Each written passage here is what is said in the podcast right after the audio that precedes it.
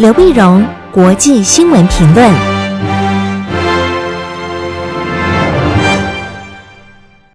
各位听众朋友，大家好，我是台北东吴大学政治系教授刘碧荣。那么从这个月开始呢，我的节目已经入驻了喜马拉雅海外版。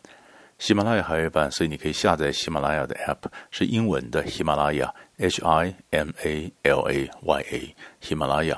你喜马拉雅的 App 呢，然后上面去找我的节目 Dr. 刘，大概就可以找到这个节目。所以我的节目除了在嗯 Podcast，除了在 Song On，除了在 YouTube，除了在 Facebook 上面以外呢，在喜马拉雅 App 上面可以看，可以听得到。那么你进了喜马拉雅呢，还可以看听到呢很多其他优质的播客的节目啊，我觉得也相当不错。那今天为您回顾上个礼拜重要的国际新闻呢，第一个我们先看礼拜一晚上。礼拜一晚上呢，就是六月十五号晚上，中国大陆跟印度的边界爆发了四十五年来最严重的一个冲突。那讲好的边界呢，严格来讲是在喜马拉雅山上面的，嗯、这个呃实控线。实际控制线，实际控制线呢，在拉达克地区加勒万河谷地发生了双方的这个部队啊，那么斗殴啊，因为有总有这个冲突，是因为边界一些冲突，因为印度最近在边界的这个呃动作非常大啊，他在修这个公路啊，宽延长桥梁啊，希望连接几个机场，那么这就将来如果要运兵的话比较方便啊。那中国大陆在这边呢，印度就指责中国这边呢，你有几千个人呢，你跨过了实控线。这严格来讲，山上不叫边界，叫实控线、实际控制线。那么因为边界一直一直有争议嘛，他跨过了实控线这边，那么扎营啊什么的，也对印度这个主权呢造成侵犯。所以在是，但是山上的这种冲突又有个默契，不开枪，所以就是打仗，拳呃打打架，拳脚棍棒、狼牙棒啊，各种东西全部都出笼了哈。那么这是发生在十五号晚上，十七号的时候呢，中国大陆的外长啊，那王毅啊就跟印度外长通了电话。王毅当然表示严抗议啊，希望希望印度要严惩这些凶手啊，那么要调查这事情。那么而且讲说这附近都是中国的领土。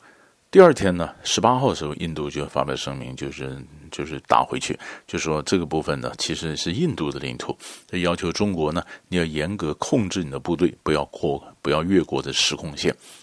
所以双方大概基本上呢不会真打仗，嗯，但是双方关系大也回不去了啊，回不去就是有这种又合作又紧张的这种摩擦的关系，应该变成一个常态。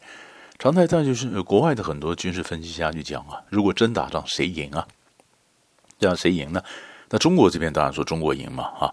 那么西方的这讲法说其实不是，中国比较不利啊。为什么比较不利呢？因为第一，印度的部队比中国的部队有打仗的经验。他经常打巴基斯坦嘛，恐反恐嘛，在喜马拉雅山那一带，嗯，中国大陆很少在那边打仗啊，山区作战的经验，印度比较多啊。然后第二个呢，其实印度因为它是跟跟印美国的这个印太战略嘛，哈，那么本跟美国啦，那么澳洲啦什么，他们都有怎么样的联盟，所以它情报分享比较容易。也就是中国大陆这边呢，中国的军队稍微有点有点调动啊、移防啊，那美国马上卫星侦测到就可以告诉印度。那反过来呢？中国这边呢，单打独斗啊，相对来讲，在情报的收集分享上面比较居于不利的位置啊，所以这是中印边界。第二个呢，我们就看到，那么朝鲜半岛，朝鲜半岛在十六号的时候，礼拜二的时候呢，那么北韩呢炸毁了南韩，就是南北韩的一个联络办事处。位于开城，北韩开城地方的联络办事处，那么被北韩炸了，炸了，主要就是金宇正啊，金正恩的妹妹金宇正呢，他当然是就表示那么非对非常凶啊，他觉得他觉得找个理由啊，就是说南韩纵容这些脱北者啊，就是在边界发放心脏心战气球啊等等，然后说南韩呢根本也对北韩的这虚情假意啊等等，那么就升高了两韩之间的冲突。这种冲突之后呢？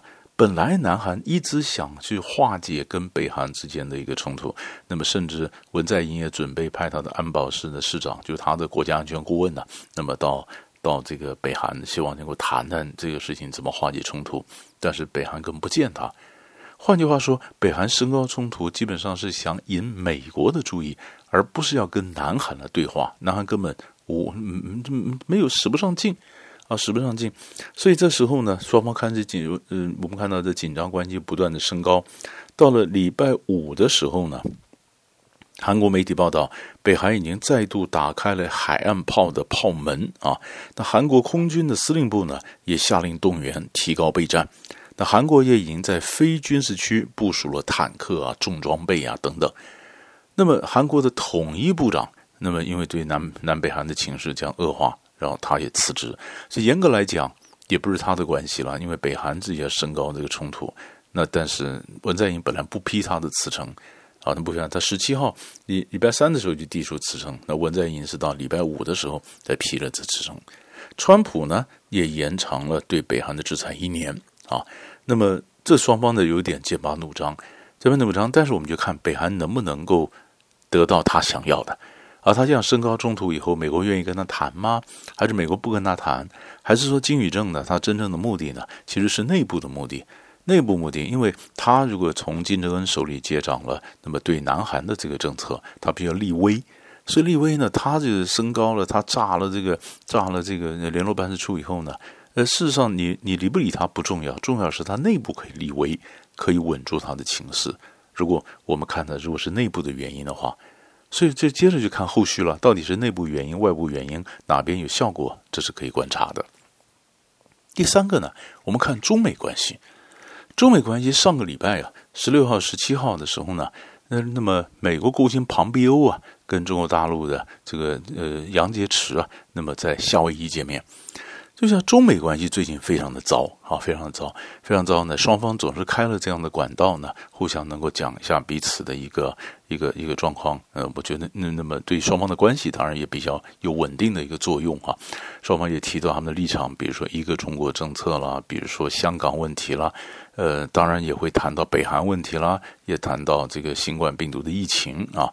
那庞贝欧也要求双方呢，那一定要透明，而且要情报分享。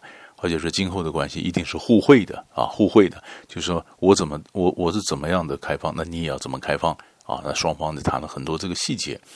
但是有意思的是，当他们在谈的时候呢，那么那么川普啊，那么同一天呢，川普签署了维吾尔人权法案。换句话说，就是中国大陆关心新疆的问题，但是美国还是签了维吾尔人权法案。那同样在这段时间里面，那美国关心香港的问题，哎，香港港版国安法的这细节也在同时公布了。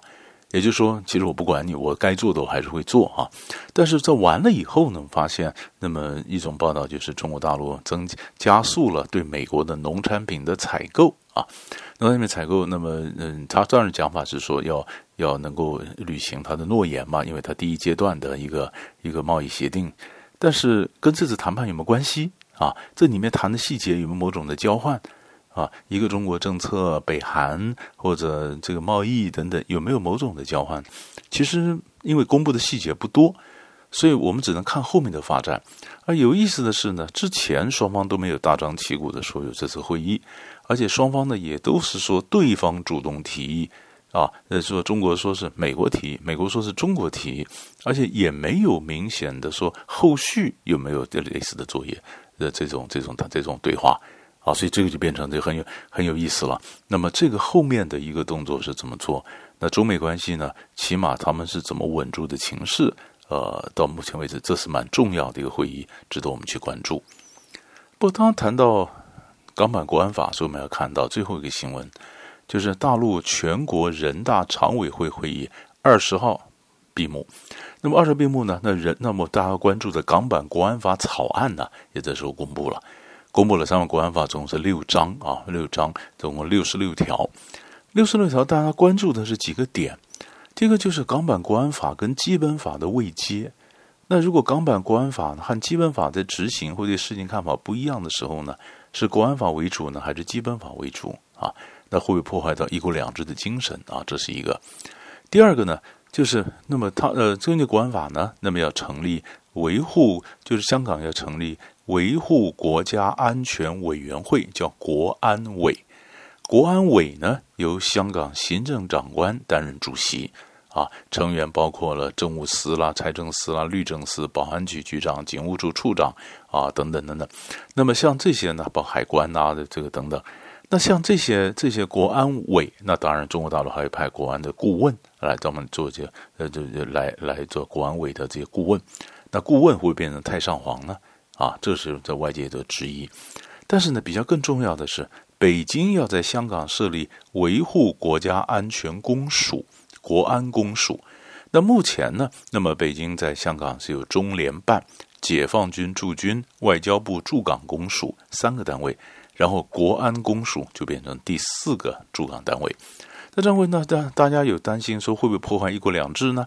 一国两制，那么中国大陆的说法就是，那么不会。他说在只有在非常少的情况下才会在香港执法，比如说一些特定的案件，他们特别列出来，比如说藏独啦、疆独啦、国际恐怖组织在香港活动等等，这些呢，特区政府可能没有能力处理，就由中央出手来处理。也涉及到国际间谍案件，内容十分敏感，涉及国家机密。那么你你特区政府没有处理，那是国安公署来处理。其实香港本来国际间谍非常多，那现在的国安公署进来以后，那么大家去看他最后的执法是怎么执法，那么呃中间怎么谨守一国两制的分寸，因为这东西很容易就跨越这个边这个分寸，所以这就是为什么国际特别关注的原因。但这个草案出来，大致上这个轮廓会出来了。那我们再看看后续的一些发展。所以大概上个礼拜呢，大家为你抓的四块重要的新闻。我们下礼拜再见。